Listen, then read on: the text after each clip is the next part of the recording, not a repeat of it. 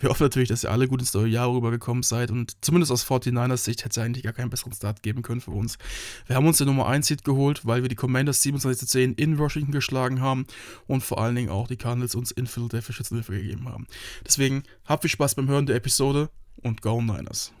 Herzlich willkommen zu einer neuen Episode des Niner Empire Germany Outside Zone Talks, deinem deutschsprachigen 49ers Podcast. Viel Spaß beim Hören und Go Niners!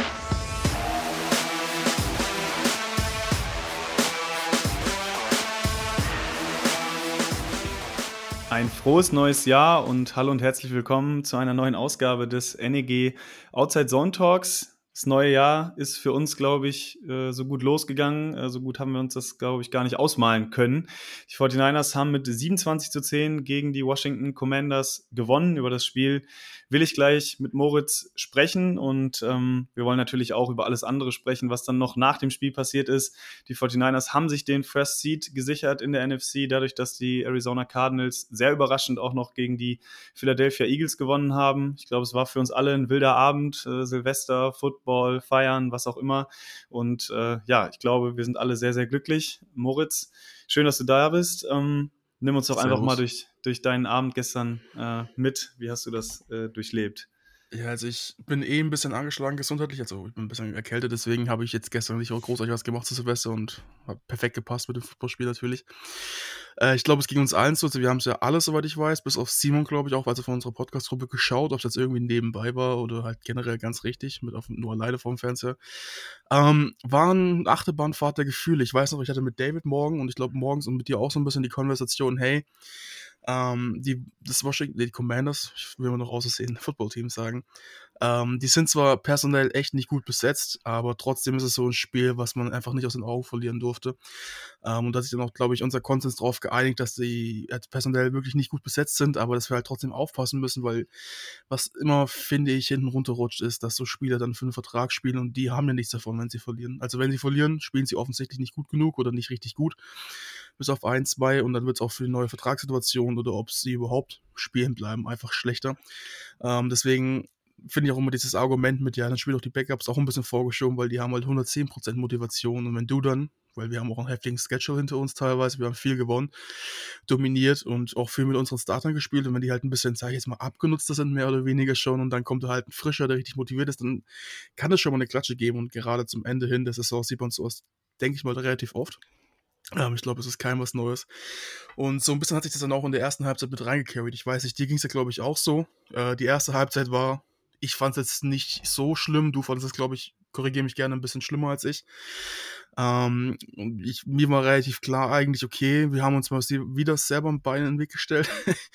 ähm, einfach, wir sind über unseren eigenen Fuß gestolpert, wir haben den Drive nicht beendet, dies, das. Ich glaube, da gehen wir dann gleich noch ein bisschen genauer drauf ein. Ähm, und sobald das dann einmal quasi einen Schnipser gemacht hat, der hat sogar, glaube ich, ganz gut funktioniert für die Aufnahme, dann hat es auf einmal auch funktioniert. Ähm, und wir haben, wir haben Punkte gemacht in der zweiten Halbzeit und weiß nicht, vielleicht bevor ich jetzt wieder zu lange rede, das so, ähm, willst du vielleicht mal reden, wie dein, sagen, wie dein Abend gestern dann noch war? Ja, ich habe es auch äh, nebenbei geguckt, äh, das Spiel. Und äh, ja, ich, ich, weiß nicht, man ist halt sehr verwöhnt aktuell als 49ers-Fan. Und äh, auch, wie du schon sagst, die Commanders äh, im Großen und Ganzen auch viele Verletzte gehabt. Natürlich vom Personal her eigentlich auf dem Papier eine klare Sache, aber wir haben es ja gestern auch gesehen, ne? auch in Philadelphia war es auf dem Papier eine klare Sache und die haben zwischenzeitlich, glaube ich, sogar mehrfach mit zwei bis drei Scores geführt und haben dann trotzdem noch verloren äh, gegen ein Cardinals-Team, wo man das Gleiche drüber hätte sagen können wie über die Commanders. Vielleicht auch nur auf eine andere Art und Weise, aber es ist schon eine vergleichbare Situation gewesen auf jeden Fall. Ähm, nur, dass wir eben noch auswärts gespielt haben, einen langen Trip hinter uns hatten, harte Spiele. Ähm, in der ersten Halbzeit fand ich zumindest, dass, un dass unsere Defense so ein bisschen wie, so wie vor der Bye Week wirkte, so ein bisschen ja, so der letzte Drive, der letzte Punch hat so ein bisschen gefehlt, um the Plays zu finishen. Pressures waren da, aber irgendwie äh, Howell war dann doch relativ komfortabel, immer noch zumindest bei den Würfen. Ähm, die hat er dann auch ganz gut angebracht. Washington, äh, Washingtons Offense lief auch äh, relativ rund, fand ich. Deswegen Halbzeitführung war dann ja auch nur mit, mit 13-10. Washington den Ball dann sogar bekommen hat nach der Halbzeit. Ähm, da hätte ich mir einfach gewünscht, dass das ein bisschen klarer gestaltet wird, sage ich mal. Aber im Endeffekt zählt nur der Sieg. Ne? Also da kann man, glaube ich, heute mal in Philadelphia anrufen und fragen. Ich glaube, die hätten äh, auch einen unschönen Sieg äh, lieber genommen. äh, als dass sie dann sogar noch äh, verloren haben. Und man sieht einfach ne, in der gesamten NFL, es ist jetzt äh, Week 17 gewesen, die Teams, äh, das, das schlaucht einfach. Und äh, ich, wir hatten es ja auch in der Preview gesagt, ich glaube, umso wichtiger ist es einfach, dass die 49ers jetzt äh, sich den First Seed ähm, gesichert haben. Und ich weiß nicht, Moritz, ob du es gesehen hast, die ganzen Aufnahmen nach dem Spiel, äh, wo die Spieler dann äh, ja, um die Handys äh, versammelt schön. standen. Das war schon, glaube ich, ein sehr, sehr cooler äh, Moment. Und ähm, ja, ich glaube, alle waren einfach oder sind sehr, sehr happy, dass das jetzt schon sogar eine Woche vorher geklappt hat. Ich glaube, hätte man uns das äh, erzählt äh, nach äh, oder nach den drei Spielen, die wir verloren haben, nach der Bye Week, wo wir zwei Spiele hinten dran waren, ja, dann hätte ich da doch ein großes Fragezeichen hintergesetzt, ob das noch so funktioniert, dass man sogar eine Woche sich jetzt noch freinehmen kann gegen die Rams.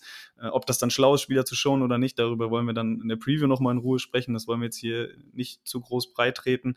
Ähm, aber ja, ich glaube, äh, das war schon wichtig, einfach da mit dem Sieg rauszugehen. Das haben die 49ers gemacht und äh, ja, das große Ziel ist weiterhin auf jeden Fall äh, greifbar. Ja, Moritz, äh, zum Spiel allgemein. Ich hatte die Defense ja gerade schon angesprochen, äh, aber bleiben wir mal auf der offensiven Seite des Balls. Ähm, unser Quarterback, Brock Purdy, äh, hat, denke ich, ganz gut zurückgeschlagen, oder? Wie hast du sein Spiel gesehen gestern? Ja, also es war ja vom Statute her ein Clean Sheet, oder kann man nicht sagen, kein, kein Pick geworfen, 22 von 28 Pässen angebracht, also irgendwas so um die paar 70% Completion Rate, jetzt mal kurz im Kopf auskalkuliert. Ähm, bin ich so der Überflieger Mathe, deswegen äh, vielleicht plus minus ein paar Prozent, aber da kommt es jetzt, jetzt auch nicht wirklich drauf an. Das Einzige, was mich schon gestern so im Spiel ein bisschen vielleicht gestört hat und jetzt auch gerade, als wenn ich mir die Stats, PFF-Grades sind leider noch nicht so ganz draußen am Zeitpunkt der Aufnahme, ähm, ein bisschen stört, ist einfach, dass der Average, also Yards per, äh, äh, ja, Average Yards per Throw, jetzt habe ich es, Entschuldigung, ähm, mit 8,2 Yards relativ gering ist und vor allen Dingen geht es auch, glaube ich, nur auf die Completions, also es ist nochmal deutlich geringer als sein eigentlicher Average von 9,9 diese Saison. Ähm, das spiegelt sich auch so ein bisschen in den Average Receiving Yards wieder. Da kommst du auch bei diesen ungefähr, ja, plus minus ein paar mehr rum. Brandner Juk steht da ganz gut da mit 16,3 Yards Average per Catch, natürlich auch driven bei einem ein oder zwei anderen großen Play. Ähm, ich glaube, wir haben das eine Play alle vor Augen, Brock Purdy gestern, wo wir dann auch alle geschrieben haben, Checkdown Merchant. Weil wir haben es auf Twitter und Instagram, glaube ich, überall geteilt in den Stories. Ähm, ja, das war einfach, also Purdy hat, glaube ich, richtig zurückgebounced. Er hat allen gezeigt, was er kann, wie es für macht. Aber es war jetzt auch so ein Spiel, wo du einfach, ja, ich sag mal, es war jetzt nicht das Par excellence, als auch schon bessere Leistung gebracht diese Saison. Ähm, aber es war halt einfach genug. Weiß nicht, wie du das siehst. Ja, es war für mich einfach ein typisches Purdy-Spiel. Ne? Also ich fand am Anfang, äh, wie du schon sagtest, da waren sehr viele kurze Pässe dabei. Da hatte ich das Gefühl, dass er so ein bisschen draus gelernt hat, sage ich mal, und nicht unbedingt das Big Play so forcieren wollte, auch oft den Checkdown genommen hat auf McCaffrey, was dann auch richtig war. Ja, der dann auch einige Yards noch äh, nach dem Catch gemacht hat, irgendwie Catch für fünf Yards und dann nochmal fünf, sechs Yards zum First Down oder auch Ayuk kurze Pässe, auch wenn es nur drei, vier, fünf Yards waren. Ähm, das war, glaube ich, gut so, ja, auch wenn dann in der ersten Halbzeit jetzt nicht die großen Big Plays dabei waren, gepunktet haben wir trotzdem. Äh, haben dann ja auch äh, zwei Touchdowns, äh, beziehungsweise einen Touchdown, glaube ich, in der ersten Halbzeit gemacht und dann noch äh, zwei in der, in der, zweiten Halbzeit. Ähm, der erste Touchdown, ganz sauberer Drive, äh, wo dann Debo Samuel den Pass fängt. Ne? Das war, ist ja dieser klassische Forward-Pass äh, gewesen, wo er den Ball nur so ein bisschen nach vorne pitcht. Was das dann offiziell, Pass, ne? Ja, genau, was dann in der, in der Statistik als Pass äh, drinsteht, was eigentlich auch quasi so ein Endaround-Lauf hätte sein können von Samuel, was dann als Pass in der Statistik steht. Ähm, ja, das ist dann natürlich wieder gefundenes Fressen für irgendwen, aber ich glaube, der zweite Touchdown auf Brandon Ayuk da, äh, wo er auch erst Samuel ein bisschen übersieht über die Mitte, sich es dann selber ein bisschen schwierig macht, äh, dann aber perfekt noch aus der Pocket sich raus äh, scrambled, sage ich mal, und dann auch Ayuk hinten in der Endzone noch nach links dirigiert, den Ball da perfekt hinplatziert und einfach ein tolles Play macht. Und äh, ich glaube, das ist einfach das, was Brock Purdy eben ausmacht. Ne? Er macht immer das, sage ich mal, was die Defense ihm gibt und wenn dann auch mal, sage ich mal, ein Play zusammenfällt oder so, dann kann er auch darüber hinaus noch was generieren und es war einfach ein typisches Spiel in meinen Augen für ihn und äh, ja, er hat alles mal wieder so gemacht, wie man es von ihm verlangt hat. Du hast schon gesagt, keine Turnover dieses Mal ähm, war auch der ausschlaggebende Punkt, dass die Commanders halt dann mit Sam Howell, was wir auch angesprochen hatten, dass er gerne mal eine Interception wirft, wenn er spielt, ähm, dass die 49ers da einfach auch wieder Complementary Football gespielt haben und dieses Spiel dann auch äh, verdient ähm, gewonnen haben.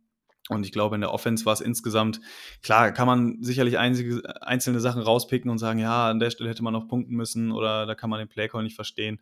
Ähm, aber am Ende stehen auch wieder 27 Punkte zu Buche und ich denke, ähm, das war eine ordentliche Leistung. Äh, wen ich noch hervorheben wollte, ähm, ist auf jeden Fall Elijah Mitchell. Ich weiß nicht, ähm, es war, glaube ich, auch sein erster Touchdown diese Saison erst wieder. Äh, McCaffrey ja. ist ja so ein bisschen rausgegangen mit der Wadenverletzung. Äh, und ich glaube, es ist gut für uns, dass, äh, dass man sieht, dass er jetzt auch wieder so ein bisschen reinfindet, oder? Ja, definitiv. Also, vielleicht kann man es noch mal kurz ansprechen mit diesem General Approach gestern. Ähm, ich habe es auch direkt, ich glaube, ich habe es dir, also intern in unserer Gruppe geschrieben, okay. Ich hätte eigentlich erwartet, nach der Vorstellung von letzter Woche gegen die Ravens, dass wir sofort rauskommen und Purdy ein paar einfache oder generell überhaupt Pässe geben. Ähm, aber die ersten drei Plays waren ja Straight Runs. Hat auch gut funktioniert, aber es hat mich dann doch ein bisschen verwundert, dass wir dann doch so einen relativ konservativen Approach hatten am Anfang. Ähm, hat dann aber, wie gesagt, gut aufgebaut und ich glaube, Shannon wollte sich einfach ein bisschen rantasten, weil es auch eine kurze Woche war und dann hast du halt auch in der Secondary viele Leute, die halt du nicht kennst, weil es halt einfach noch nicht gespielt haben oder wieder eine gestern überhaupt erst ein Snap seit irgendwie einem Jahr gespielt hat. Ähm, deswegen würde ich das so ein bisschen erklären, würde ich das auch nicht weiter schlimm finden. Du musst halt die Plays finden, die Sinne geben und die am Ende dann auch funktionieren. Ähm, und ja, zum Thema jetzt Elijah Mitchell, er hat 17 Carries für 80 Yards, also 4,7 Average. Ähnlich wie Christian McCaffrey, der hat 4,6 Yards Average. Also das ist eigentlich ein sehr, sehr solider Wert. Ist von McCaffrey ein, bisschen, McCaffrey ein bisschen weniger, als man eigentlich sonst kennt. Der ist eigentlich gerne mal nördlich der 5. Ähm, aber wenn du da halt anfängst zu meckern, dann meckerst du wirklich auf hohem Niveau. Ich glaube, da brauchen wir gar nicht drüber anfangen. Generell das Running Game 184 Yards. Ich meine, das sah jetzt im Eye-Test eigentlich, fand ich nicht, das aussah, als hätten wir wirklich 180 Yards gerannt. Äh, gerannt. Ich meine, Elijah Mitchell hatte gute Carries, lange Läufe, McCaffrey auch. Ähm, aber für mich hat es einfach nach dem Augentest nicht nach 180 Yards ausgesehen. Aber es zeigt dir dann halt doch schon, wie das Spiel dann auch am Ende dominiert worden ist. Ne? Also du hast einfach die Zeit kontrolliert, Time of Possession hatten wir ziemlich gut. Ähm, und du hast das Spiel halt einfach ganz klar runtergespielt und eigentlich perfekt. Ich glaube, jetzt haben wir auch angesprochen, wie er so ein Spiel spielen muss. Nicht zu viel äh, Kopf grübeln, einfach deine Basics exekuten, Ball kontrollieren, keine Turnovers machen und halt verletzungsfrei, sodass du gut wie möglich aus diesem Spiel rauskommen. Ich glaube, das ist eigentlich alles, was du erwarten kannst. Ähm, jetzt auch mit dem Auge auf die Playoffs macht es halt keinen Sinn, erstens dein Playbook zu öffnen und auch alles irgendwie preiszugeben. Es macht zweitens auch keinen Sinn, deine Spiele unnötig zu verheizen. Deswegen, und ich glaube auch vor allen Dingen, Lukas hat es bei uns in der Gruppe angesprochen, wir sind auch alle generell so ein bisschen froh, dass jetzt Mitchell auch ein paar mehr Carries bekommt, weil ich meine, er hat es verdient. Die letzten drei Wochen hat er verletzungsbedingt gefehlt, aber ich glaube, wenn er fit ist, ist er wirklich auch eigentlich ein Starter in dieser Liga und kein Backup. Muss man fairerweise sagen. Ähm, und ja, siehst einfach, dass wir zwei, Debo Samuel und eigentlich auch Jordan Mason so drei bzw. vier gute Running Backs haben. Ähm, und ich glaube, das ist auch in den Playoffs jetzt gerade noch mit der Bye-Week, die wir haben und eigentlich in der zweiten Bye-Week gegen die Rams, weil du musst ja nicht alle Starter spielen. Dazu aber, wie gesagt, eine Preview mehr. Ähm, schon so ein, ein, schöner Punkt, weil wir können jetzt wieder full healthy, full, full healthy werden und wenn auch Eric Armstead zurückkommt, fitter als zuvor hoffentlich, ähm, dann sind wir da, glaube ich, ready to roll in den Playoffs. Absolut, ja paar Stats noch, die jetzt nach dem Spiel aufkamen. Es gab ja auch vor dem Spiel dann schon die Info, was die 49ers alles für Rekordmarken knacken können. Die 49ers sind jetzt das erste Team in der NFL-Geschichte, was ein Running Back, zwei Receiver und ein Tight End äh, im Team hatte, was oder die über 1000 Yards from Scrimmage äh, in einer einzelnen Saison erreicht haben. Also historisch gut, diese Offensive. Ähm, sind eins von vier Teams in der Historie, die eben diese vier Spieler haben, die über 1000 Scrimmage Yards haben und einen 4000 Yard Passer. Das haben vorher nur äh, die Colts 2004, die Oilers 1990 und die Falcons 1995 geschafft. Also ähm, ja, da gehen einem die Superlative aus für diese Offense. Äh, und wir hatten es ja auch gestern schon ein paar Mal intern betont, es war halt auch trotzdem nach 16 Spielen. Ne? Also die 49ers werden das 17. Spiel ja gar nicht mehr brauchen, um diese Rekorde zu brechen. Die haben es tatsächlich auch, sage ich mal, in der alten Regular Season Voraussetzungen äh, geschafft und äh, ist einfach sensationell zu sehen, ähm, wie es dann tatsächlich gelungen ist, sage ich mal, alle diese Playmaker das ganze Jahr über so zu featuren, äh, dass sie dann auch solche Bestmarken aufstellen können. Ähm, das hatten wir uns ja auch immer gefragt, ne, hm, wird der eine zu viel eingebaut, der andere zu wenig, äh, aber im Endeffekt äh, haben alle ihren Teil dazu beigetragen und auch alle ihre Bestmarken noch übertroffen. Ich glaube, Kittel ist es die dritte 1000-Jahr-Saison, äh, Brandon Ayuk ähm, äh, hat jetzt, glaube ich, 1200, 1300 Yards, also auch mit Abstand seine beste Saison nach Yards, auch viele Touchdowns gefangen diese Saison. Ähm, Kittel und Ayuk äh, sind eben die ersten, äh, die zusammen über 1000 Yards haben als Duo. Das haben äh, die letzten, die es geschafft hatten, hatte ich auch in der Preview angesprochen, waren Terrell Owens und Jerry Rice 1998. Äh, also da gibt es so viele Statistiken, die einfach nochmal untermalen, wie gut diese Offense ist. Brock Purdy natürlich auch, hatten wir jetzt auch noch gar nicht gesagt, hat den äh, Franchise-Record äh, gebrochen für Passing Yards. Ich glaube, jetzt hat er bei 4280 steht er jetzt, hat auch eben nur diese 16 Spiele gebraucht. Äh, und wenn man sich das alles vor Augen führt, ne, Brock Purdy ist gerade 24 geworden, kommt von einer unglaublich schweren Ellbogenverletzung zurück, war der letzte Pick im Draft ähm, und in seiner ersten vollen Saison bricht er alle möglichen Rekorde fast. Also das ist sensationell und wir brauchen uns ja nicht drüber unterhalten, ob er jetzt MVP wird oder sonst was. Ähm, ich glaube, wir sind gut beraten, einfach diese Story auf uns wirken zu lassen, zu genießen, wie gut die 49ers in der Offense gespielt haben äh, und auch gestern wieder gespielt haben. Äh, ja, und das einzige Ziel ist eben der Super Bowl. Und äh, ich glaube, äh, wenn es eine Offense verdient hat, schaffen kann, dann ist es auf jeden Fall die 49ers Offense. Ja, ich gehe da 100% mit dir mit und ich meine, eine Sache, die ich jetzt kurz ansprechen wollen würde, ist erstmal, ich finde es schön, dass diese ganze Brock Purdy MVP-Sache jetzt ein bisschen abgeklungen ist. Klar, ich würde es ihm gönnen, ich würde mich freuen, wenn er MVP Award bekommt, aber irgendwie, zumindest jetzt mein subjektives Gefühl seit dem Ravens-Spiel, also seit ziemlich genau sieben Tagen ist diese ganze toxische, die toxische schon so ein bisschen weniger geworden auf Twitter. Vielleicht beschäftige ich mich einfach weniger damit, aber es klingt ein bisschen ab und ich glaube, es ist auch für Brock Purdy ein Stück weit wichtig, dass du einfach weißt, okay, ist es jetzt ja, also es ist einfach ein bisschen mehr Ruhe eingekehrt. Ähm, auch wenn Divo Samuel da gestern mit seiner Jacke, die ja die Freundin von Kai Juszczyk, ja. äh, Christina Juszczyk, äh, war schon, müsst ihr gucken, wir haben es glaube ich auch auf unserem äh, Instagram-Account geteilt, wenn es noch eine Story ist, wenn nicht auf dem 49ers Instagram-Account ist es bestimmt irgendwo noch. Äh, saucoole Jacke, so eine richtig bomberrote, also Bomberjacke in Rot mit dann MVP und Nummer 13, also das war auf jeden Fall saucool. Ähm, aber was ich gleich noch kurz ansprechen wollte, du hast ja vorhin angesprochen, das haben erst drei Teams geschafft, einen 4000 Yard Passer zu haben und viermal über 1000 Scrimmage Yards bei Spielern alle QBs, die da die 4000 Yards hatten von diesen drei Teams, sind dann auch in dieser Saison MVP geworden. Was man jetzt natürlich aber auch in Kontext stellen muss, das eine war Peyton Manning, das andere davor, glaube ich, äh, Warren Moon bei den Houston Oilers damals noch, also jetzt heutzutage Houston Texans, glaube ich, wenn ich mich recht entsinne, oder sind das die Tennessee Titans? Äh, egal. Ich glaube Titans, ja, aber ist auch egal, ja. Ähm, aber man muss das so ein bisschen in Relation stellen. Ich meine, 4000 Yards Passing in den 90ern oder auch 2004 war nochmal eine ganz andere Hausnummer als 4000 Yards Passing heute. Ich meine, heutzutage ist ja 4000 Yards Passing so der Benchmark für eine gute Saison. Damals war es eigentlich fast schon astronomisch, wenn du das geschafft hast.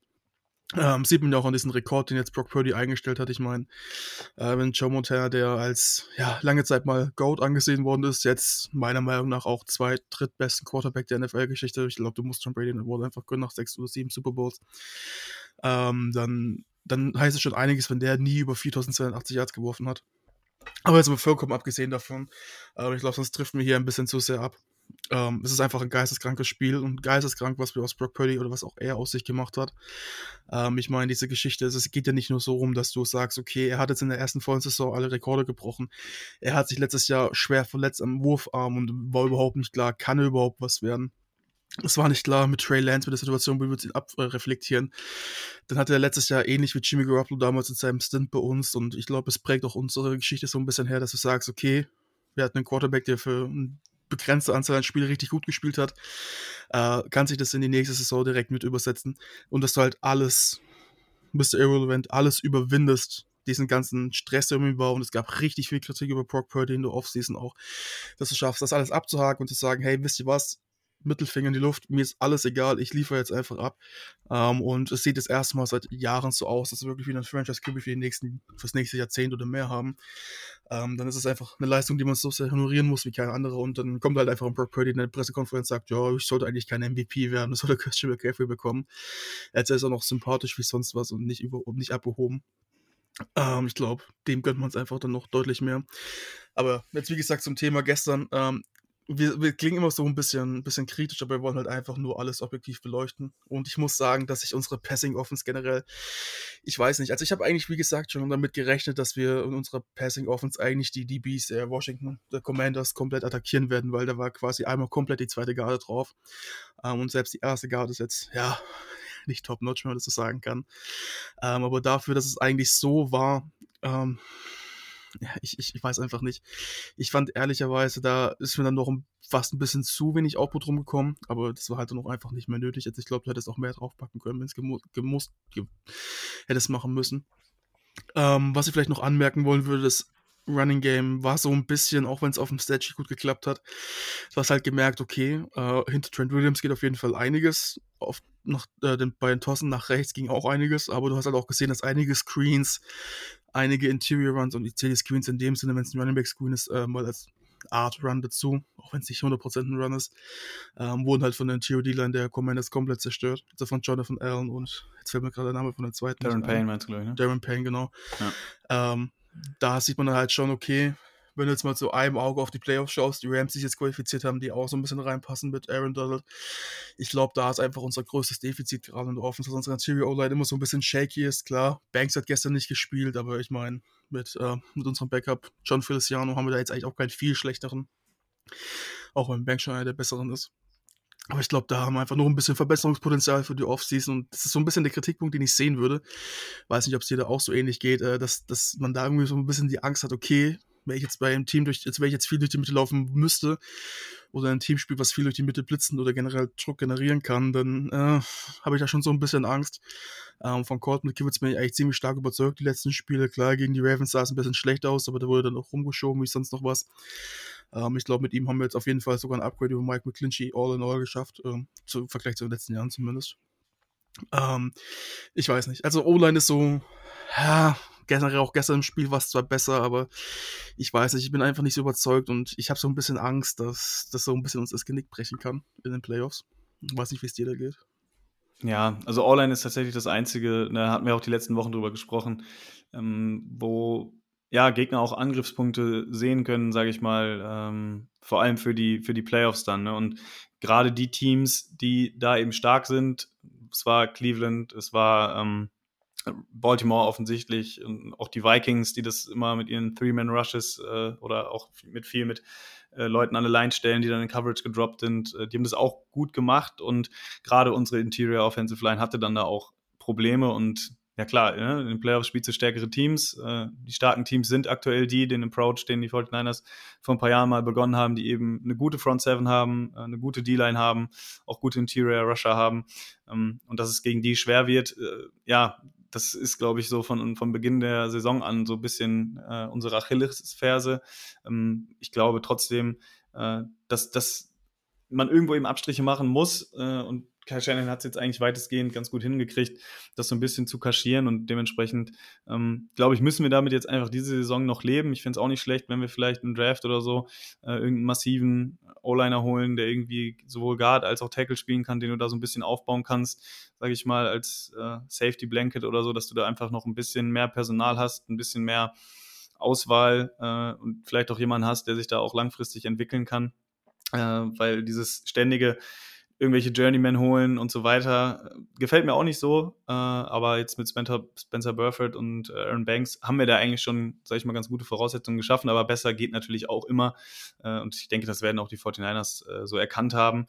Ähm, gestern fand ich es jetzt nicht, nicht schlecht, nicht überdramatisch schlecht, aber wie du schon sagtest, ähm, gegen so starke Fronts, die dann auch eben wie Dallas oder auch Philadelphia dann vielleicht in, in der NFC, ähm, da könnte das natürlich äh, nochmal zum Problem werden, aber ähm, so einen Riesenkopf, sage ich mal, mache ich mir da jetzt eigentlich äh, auch nicht drum, weil wir es jetzt ja eben auch lange gesehen haben in der Saison, dass, dass wir es ja zumindest so gut überspielen können, äh, dass wir dann die Spiele in den meisten Fällen zumindest auch äh, noch gewinnen. Aber klar ist auch, äh, dass das in den Playoffs, sage ich mal, äh, der Ansatz sein wird von den gegnerischen Teams, uns darüber ja Probleme zu bereiten. Okay. Ich, hast du noch was zu offen? Also ich habe eigentlich auch nicht. Ja, wollte ich dich jetzt auch fragen. Ansonsten, ähm, ich glaube, die ganzen Statistiken äh, hatte ich äh, vorgetragen. Das Einzige, ähm, weil, du, weil wir auch eben noch kurz über Brock Purdy gesprochen hatten und seine Story und wie sympathisch er wirklich. Ich fand, man hat es dann auch einfach im Lockerroom gesehen. Ne? Also äh, ich weiß nicht, wer sich diese Rede dann angeguckt hat von Kyle Shannon am Ende, äh, wie Debo Samuel dann noch äh, laut seinen Namen schreit und ähm, also weil Shanahan will ihnen dann den Gameball geben, äh, weil er eben den Rekord gebrochen hat äh, und wie supportive einfach die Spieler auch sind und wie sehr sie hinter ihm stehen. Ne? Das zeigt auch einfach, wie beliebt er ist und wie gut er ankommt im Team. Auch als Mensch würde ich jetzt so rein interpretieren auf jeden Fall, äh, dass er da einfach ja, auf allen Ebenen einfach äh, der richtige Quarterback ist. Nicht nur jetzt, sondern hoffentlich auch für die nächsten Jahre. Äh, und auch ein Trent Williams, ne, der dann auch im Interview gesagt hat, dass es das erste Mal gewesen ist, dass er einen First Seed jetzt hat. Äh, und wie er dann Brock Purdy in den Arm nimmt und auch wirklich, sage ich mal, ihm einen Respekt zollt. Ja, und Trent Williams ist, glaube ich, 36, 37. Ich will nicht sagen, da könnte sein Vater sein, so alt ist er dann doch noch nicht. Ähm, aber das ist schon glaube ich, eine riesige Anerkennung auch für Brock Purdy, der ja auch gesagt hat, ich bin als kleiner Junge in der NFL gekommen, ich wollte einfach nur spielen und äh, bricht in der ersten Saison diesen Rekord.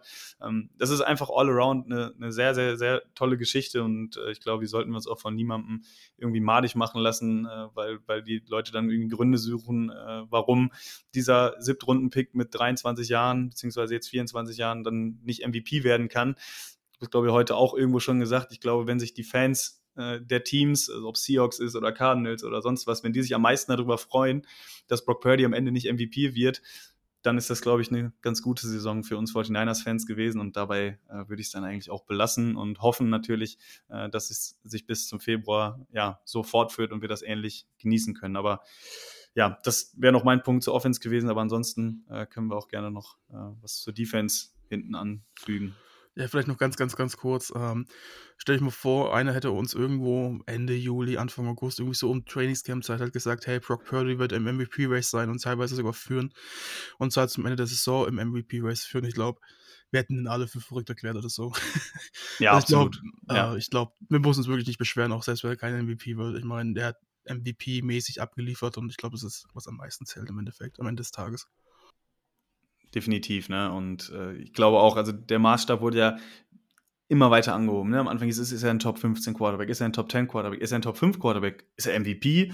So und äh, ne, dementsprechend äh, hat sich das für mich auch so angefühlt, dass einfach die Erwartungen an ihn, vor allem von den, ich sag jetzt mal Mainstream-Medien, also die großen Medienanstalten auch in den USA, äh, dass einfach diese Story, die wir sehen oder die eigentlich jeder sehen sollte, äh, wo eigentlich die Erzählweise losgehen sollte, okay, das ist ein junger Quarterback, der hatte eine schwere Verletzung, das ist der letzte Pick im Draft, da hatte niemand mit gerechnet, ja, wie er aus dem College gekommen ist, so dass das nicht der Ansatzpunkt war, sondern immer der Ansatzpunkt war, ja, aber MVP kann er doch nicht sein, weil das fehlt noch und das fehlt noch und das fehlt noch. Ne? Und das hat mich einfach immer sehr gestört, dass diese Erzählweise äh, eben in meinen Augen auf der falschen Seite angefangen hat. Und wie du ja auch schon eingangs gesagt hattest, ich glaube, dass sich das mit dem MVP jetzt so ein bisschen äh, erledigt hat, ähm, ist, glaube ich, gut, weil dann allen nochmal so bewusst gemacht wird, okay, er ist vielleicht nicht MVP, meinetwegen, aber er ist trotzdem aktuell einer der besten, erfolgreichsten Quarterbacks. Das zeigen auch die Zahlen. Er ist dabei noch unglaublich sympathisch, authentisch, bodenständig.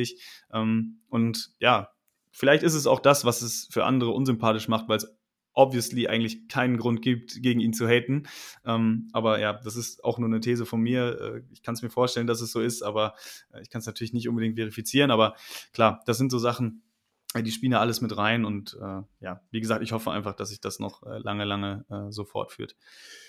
Gut, dann würde ich sagen, lass uns äh, zur Defense rübergehen. Ich hatte es ja auch schon ähm, ein bisschen angesprochen, dass die Defense in der ersten Halbzeit auf mich ein bisschen, ja, nein, nicht lustlos, nicht energielos, aber sie wirkte irgendwie so ein bisschen geschlaucht, ja, was natürlich auch normal ist in einer gewissen Art und Weise. Und auch die Cardinals, das hat, äh, nicht die Cardinals, die Commanders, haben mit Terry McLaurin und Co. da natürlich auch gute Spieler. McLaurin auch einen Touchdown gefangen gegen Embry Thomas.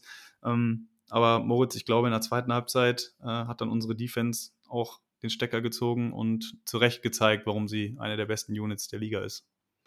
Ja, hundertprozentig. Also ich meine, ähm, Sam Howell sagt, finde ich für mich in der ersten Halbzeit und dann auch bis zu seinem ersten Pick eigentlich echt richtig gut aus. Und ich habe mir schon gedacht, ey, jetzt, jetzt schaffen wir es, ihn gut aussehen zu lassen, obwohl wir eigentlich relativ gute Defense haben. Und klar, jetzt diese Saison gegen den Pass und auch mit dem neuen Defense Coordinator alles ein bisschen, bisschen schwammiger ist, aber trotzdem haben wir, wenn wir dann was gezeigt haben, immer richtig gut gespielt.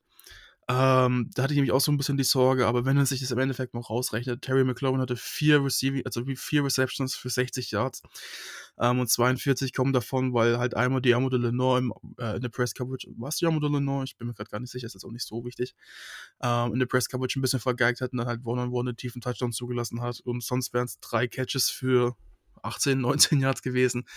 Also es war jetzt im Endeffekt ein Big Play und sonst kein großer wirklicher Faktor. Ähm, was mich persönlich, und das habe ich gestern auch gesagt, sehr, sehr gestört hat. Ich bin eigentlich immer so ein Freund davon zu sagen, okay, wenn ich in die Halbzeit gehe und ich versuche ein Team, ob Offense oder Defense oder generell das Team zu evaluieren ähm, oder auch das Matchup zu evaluieren, dann sage ich immer, okay, ähm, wo sind denn unsere Ansatzpunkte? Also sind wir oder sind die Gegner das bessere Team? Und auf, aufbauend auf, wie haben sie den Ball bewegt, ähm, wie haben sie sich generell verhalten und nicht nur auf den Score oder auf wie viele Touchdowns oder Field Goals jemand gemacht hat. Ähm, und dann versuche ich ein bisschen rauszurechnen, okay, was waren so Lucky Plays? Also hast du Plays dabei, wie zum Beispiel dieses Play gegen Terry McLaurin, der hat einfach einen 40er Touchdown gemacht. Okay, vielleicht im Score steht es dann 13 zu 10. Ähm, sieht eng aus, aber es war im Endeffekt zum Beispiel ein Play und alles andere war relativ bescheiden. Ähm, und wenn du so ein nicht reproduzierbares Play rausrechnest, ähm, also ist die Wahrscheinlichkeit, dass sowas dann nochmal passiert, ist relativ gering. Ähm, den Rest anschaust, dann weißt du, okay, es steht dann doch schon ein Team deutlich besser da als das andere. Ähm, und so bin ich eigentlich dann rangegangen auch in dem Fall und dachte mir, okay, wir haben den Ball richtig ordentlich bewegt. Ähm, egal, Elijah Mitchell, Christian McCaffrey, wer drin war, wir haben Yards gemacht und auch nicht so, dass wir jetzt einen Big Run hatten und irgendwie nur so zwei, drei Yard Runs die restliche Zeit, sondern so jeden Run. Also ja, mal ein Yard auszusehen, aber auch mal fünf oder sieben oder acht Yards und der Longest Run mit 15 Yards. Aber es war immer so ein beständiges Game, ähm, dass wir auch schöne lange Drafts hatten. Da habe ich mir gedacht, okay, im Endeffekt, du stellst es in der zweiten Halbzeit noch ein bisschen ab, dass du die Punkte nicht aufs Board bringst. Das hat mir in der ersten Halbzeit noch besser machen können. Ähm, und dann läuft der Hase da eigentlich. Und ich glaube, ähm, nach dem Pick von Javarius Sword war es mir dann auch klar. Ich glaube, da war das Spiel für mich schon, ähm, auch wenn ich es nicht zugegeben hätte, zu dem Zeitpunkt äh, indirekt so ein bisschen vorbei. Aber was ich ansprechen wollte, und ich glaube, Lars, du gehst damit mit, wir haben ja, glaube ich, auch gestern äh, ziemlich lang drüber gesprochen noch, ist, dass unsere Run-Defense, du hast es angesprochen, wirken so ein bisschen, so ein bisschen schlaksig, äh, wenn man das vielleicht so formulieren kann. Ich, ich finde einfach unsere Run-Defense momentan relativ katastrophal. Und ja, 4,4 Yards per Carry ist hoch. Jetzt nicht atemberaubend, dass ich sagen würde, das ist das Problem, was wir haben. Aber das Problem einfach, dass unsere Lanes aufgehen. Sprich, die O-Line blockt einfach richtig gute Löcher frei und es, weder die Line noch die Linebacker dann auf Second Level schaffen es, den Tackle zu setzen oder das Loch einfach zu stopfen. Und da habe ich mir gedacht, okay, ja, also das könnte so, so ein Faktor sein, warum es dann blöd ausgeht. Weil wenn du es schaffst, dass du mit 4,5 Yards bei jedem Run und die Commanders haben relativ erfolgreich, auch mit dieser Formel jeden, jedes Play ein paar Yards zu machen, haben die dann doch schon relativ erfolgreich ähm, das gegen uns geführt. Und wenn du das halt durchziehst und wir keinen Weg finden mit Steve Wilkes, das eben zu stoppen, ähm, dann kann es halt sehr, sehr schnell sehr blöd ausgehen. Und das haben wir dann in der zweiten Halbzeit aber auch geschafft. Ich weiß nicht, ob es jetzt wirklich Steve Wilkes war, der adjusted hat. Da habe ich jetzt noch die Zeit gehabt, darüber zu schauen. Oder es einfach die Commanders waren, die versucht haben, was anderes zu machen und dann sich von ihren Basics haben ableiten lassen. Ähm, das sei jetzt mal dahingestellt. Aber ich glaube, dass das so unser, ja, unser Konterpunkt so Offense ist und in der Interior Line, dass das quasi gerade eigentlich unser größter Angriffspunkt ist. Ich weiß nicht, woran das genau liegt. Ich kann mir eigentlich nicht vorstellen, dass es nur Eric Armstead ist, der da wirklich so ein bisschen fehlt. Ähm, jetzt auch, weil Armstead nicht der beste Rerun-Defender ist. Ähm, ich glaube, dass zum Beispiel Jerome Hargrave deutlich besser und Eric Armstead ist ein bisschen eher der Passwasher ja, plus minus, also jetzt über den mit Daumen gepeilt. Ähm, aber es wird dann doch schon ein ausschlaggebender Faktor sein. Vielleicht ist es auch Demetrius Flanagan Fowles, der zurzeit nicht spielt. Auch das als Sam Linebacker kann ich mir eigentlich eher weniger vorstellen. Ähm, vor allen Dingen, weil Owen Burks dann verwechsel ich die beiden gerade. Na, ist jetzt auch nicht so wichtig, weil die jetzt auch nicht so viel spielen. Ich glaube, da fehlt einfach so ein bisschen die Moral, die wir ab diesem Jacksonville-Spiel wieder gesehen haben, wo dann Steve Wilkes an die Seitenlinie kam, dass sie wirklich richtig Bock hatten und die Vibes halt einfach da waren, also die Stimmung richtig gut war. Ähm, ich glaube, das fehlt wieder ein bisschen und vielleicht sind jetzt auch durch diese lange Saison einfach ein bisschen, wie du es auch vorher schon gesagt hast, schlapp. Ähm, und diese fast drei Wochen Pause werden uns wieder richtig gut tun. Aber das, das müssen wir einfach in den Griff kriegen, weil das kann uns in den Playoffs Kopf und Kragen kosten, wenn wir gegen ein Team spielen wie die Eagles, die äh, Cowboys oder eigentlich basically alle Teams können rennen, die gerade in den Playoffs sind, ähm, dann, dann werden wir dann nicht so überleben, wie wir es bisher gemacht haben. Ja, das wäre auch absolut mein Ansatzpunkt gewesen, ne? wie es die O-Line in der Offense ist. Es ist so ein bisschen die Run-Defense. Bei uns, ich finde Eric Armstead, klar, das macht schon einen Unterschied, weil äh, zumindest für, mir, für mich vom Alters, ich fand ihn immer noch ein bisschen stabiler in der Run-Defense, als, als es Hargrave war. Ähm, beide natürlich besserer oder bessere Pass-Rusher als Run-Defender, hatte ich das Gefühl.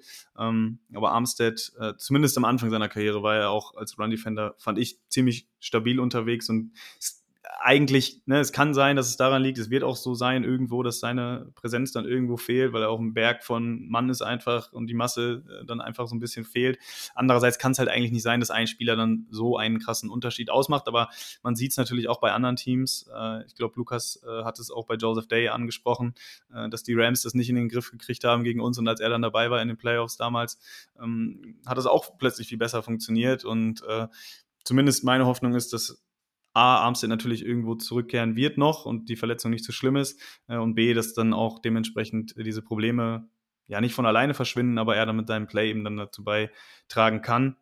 Und insgesamt ist es natürlich auch, wie du sagst, und das ist natürlich umso wichtiger, dass wir jetzt diese Pause haben, ja, dass, dass das Team dann einfach sich nochmal regroupen kann, ja, dass sie sich ein bisschen erholen können und dass sie einfach frischer sind und äh, dann dementsprechend die Tackles auch wieder äh, besser sitzen ähm, und dann dieses Problem dann hoffentlich sich auch auflöst, sage ich mal. Und den Punkt, den ich noch machen wollte, Wichtig war eben dann in der zweiten Halbzeit, äh, da hatten äh, die, die, die Commanders auch den Ball äh, ziemlich gut bewegt, ähm, hatten äh, bei 2010 äh, den Ball, sind das Feld nicht runtermarschiert, aber ich sehe es hier gerade 10 Plays, 64 Yards äh, und dann fängt eben äh, Travaris Ward äh, die Interception ähm, und gerade das hat dann eben auch den Unterschied, sage ich mal, ausgemacht. Ne? Es war, glaube ich, auch schon ziemlich tief äh, in der Red Zone, äh, das Play. Ich glaube, von unserer 10 oder 11 oder so kam der Pass. Ähm, und das hat dann eben den Unterschied ausgemacht, dass wir in den Momenten dann eben auch die Qualität haben, in der Defense dann auch Turnover zu generieren. Ich glaube, wir haben dieses Jahr auch mit die meisten Turnover äh, in der Defense ähm, für uns äh, bekommen. Gestern waren es eben auch wieder zwei, die Interception von, von Ward und dann nach dem nächsten Touchdown von uns die nächste Interception von Lenoir. Und da war das Spiel dann ja eben auch äh, gegessen und ähm, die Nummer war durch und es ist eben wichtig zu sehen, dass auch wenn, sag ich mal, gewisse Punkte im Spiel nicht funktionieren, wie vielleicht die Run-Defense, dass dann zumindest, sag ich mal, andere Spieler oder andere Qualitäten im Spiel dafür sorgen, äh, dass man dann so ein Spiel am Ende doch relativ komfortabel gewinnt. Klar, in den Playoffs, ne, da wird es wahrscheinlich nicht so sein, dass da ein Sam Howell steht, sondern andere Quarterbacks, die dann einem nicht den Gefallen tun und da äh, den Ball, sage ich mal, zum Gegner werfen. Das hört sich jetzt auch so negativ an, als wenn er die aktiv zum Gegner geworfen hätte. Das waren natürlich auch gute Plays von Lenoir und auch von äh, Chavaris Ward. Äh, aber es gibt eben da Quarterbacks und Sam Howell hat jetzt, glaube ich, die Saison eben schon 20 Interceptions geworfen oder so, äh, die ein bisschen weniger, sage ich mal, risikoreich mit dem Ball umgehen, äh, wo sowas wie eine schlechte Run-Defense sich dann einfach auch noch ein bisschen negativer ja, niederschlagen kann.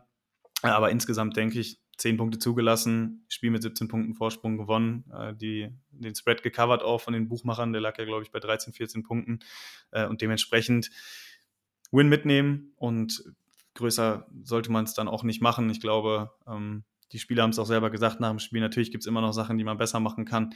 Äh, aber ich glaube, ähm, wir sollten nach dem Abend, ja, wo dann auch noch äh, die Cardinals gewonnen haben, äh, sensationellerweise muss man ja fast sagen, da sollten wir jetzt nicht noch zu sehr das Haar in der Suppe suchen, finde ich, sondern einfach mal ein bisschen genießen und dann auch hoffen, dass es ja so weitergeht und dass man auch diese Sachen, die wir jetzt gut angesprochen hatten, fand ich, dass die dann auch abgestellt werden.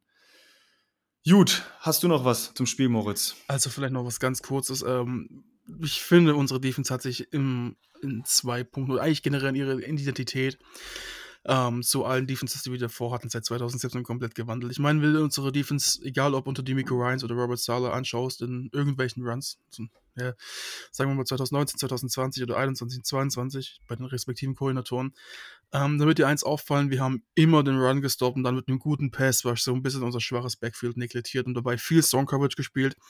Ähm, unter den Micro Ryans ein bisschen weniger und es hat sich alles ein bisschen gewandelt, aber die Tendenz war schon mehr Song Coverage, auch mal relativ gern ein bisschen Press mit vor allem Richard Sherman noch, viel Druck und verdammt nochmal, wir haben eine Sache gemacht, wir haben unseren Gegnern das Run Game weggenommen und dann schauen wir, ob dein Quarterback uns schlagen kann. Und es hat halt eigentlich sehr, sehr gut funktioniert bei den meisten Teams.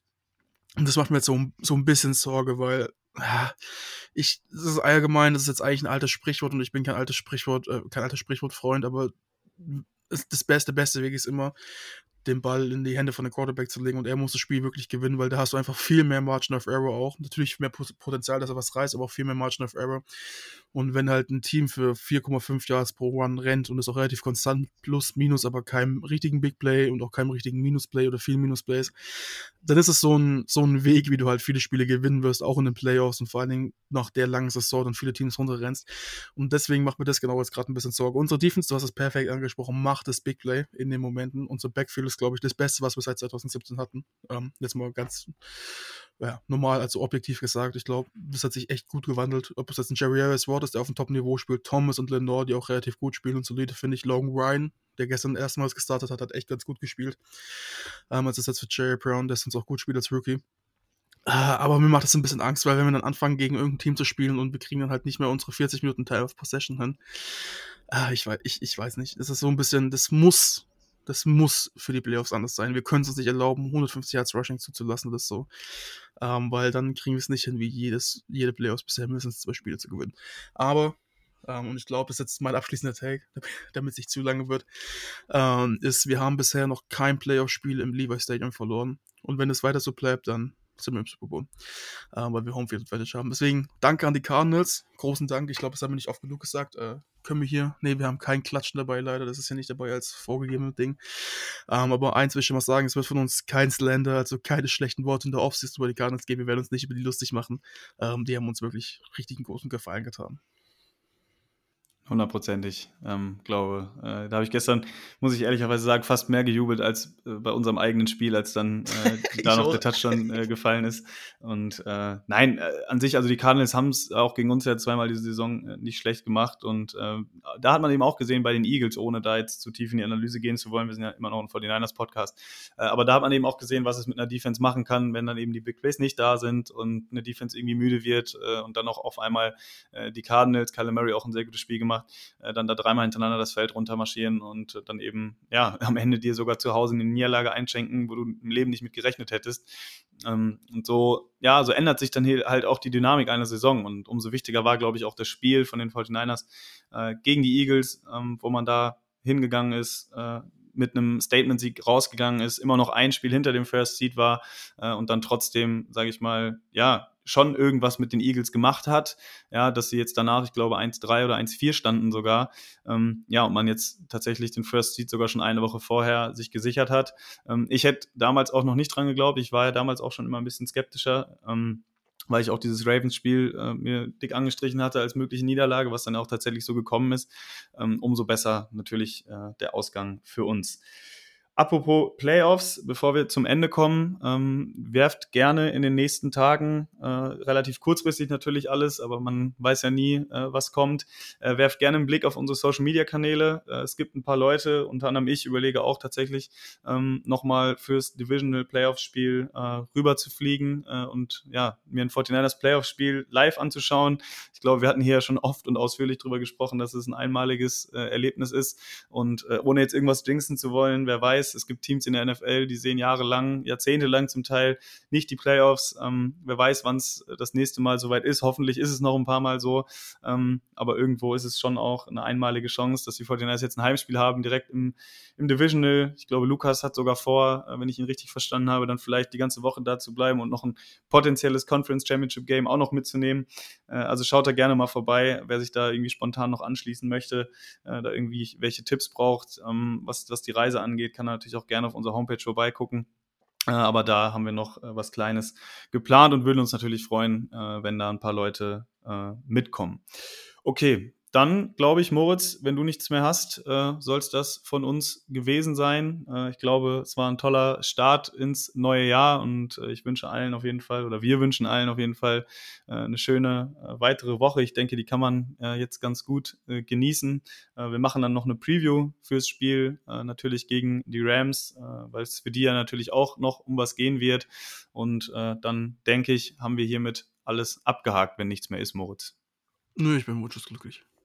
Perfekt. Das freut mich. Ich auch fürs Erste. Und äh, dann wünsche ich allen, wie gesagt, eine tolle Woche und Go Niners. Macht's gut. Ciao.